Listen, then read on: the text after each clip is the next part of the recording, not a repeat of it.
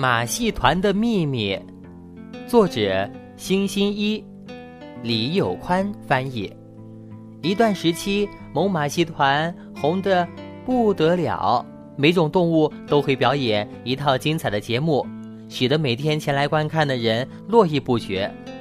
一个寂静的夜晚，满座的观众早已离去，马戏团的团长准备回自己房间去好好的睡上一觉。就在这时，有人来拜访了。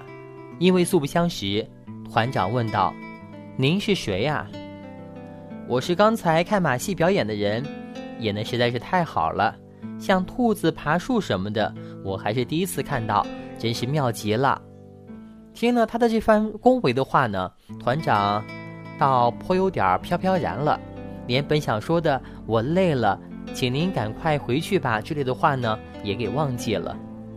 是啊，如果大家感到有兴趣的话，那真是没有比这更叫人高兴的了。人人都很喜欢呢。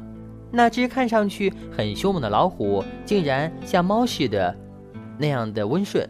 虽然我还不知道您是用什么方法，可您把它们训练到这种程度，那就该称得上是伟大的天才。由于被过分的称赞，团长一下子精神抖擞起来。他兴致大发，喋喋不休地讲起了训练的方法。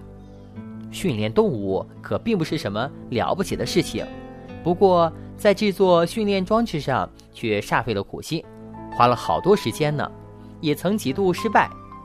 说着，团长拿出一只手电筒一样的东西，上面装有一个标度盘以及一些形状复杂的线圈儿。那人两眼直勾勾地盯着这个玩意儿。一边问道：“这这是什么？”简单说来，这是一种用电波给动物施催眠术的装置。你看到了吧？在标度牌上画有许多动物呢，也有猫呢。把刻度对准有猫的地方，然后朝着老虎一按电钮，于是老虎受到了催眠，会信以为真，以为自己是一只猫呢。嘿，有道理。原来驯服动物是这样一回事儿，在马戏团里还有会洗衣服的狮子呢。嗯，是的，你也许还会看到会打铃的牛，会跳越高台的猪吧？那都是靠这个装置起作用的结果呢。另外，要想使动物恢复原状时，只要对上铃的刻度按一下按钮就可以了。团长得意洋洋地解释了一番。那人听着听着，不由得探出身子，两眼放出光芒。这么说来，只要有了这种装置，谁都能马上办马戏团喽。请务必把这个装置转让给我。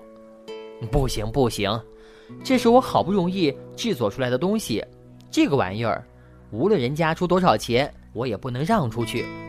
团长一口回绝，可那人仍然不死心。我真是想要的不得了。假如你真的不想让的话，那人从口袋里掏出一把刀子，想要扑过来。可谁知道团长早已按下了训练装置按钮。接着，团长一边收拾起装置，一边自言自语道：“哎呀呀，这个粗鲁无礼的家伙，我要好好的惩罚他一下。”让他也像这个样子，在马戏团里干上一阵子。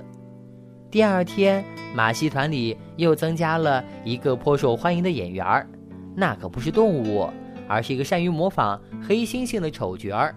他学的样子可真像呢，简直跟真的黑猩猩毫无两样。哈哈，怎么会学得那么像呢？观众交头接耳，颇觉得不可思议。但又极其高兴的拍手鼓掌，小朋友们，你们说他为什么会学的那么像呢？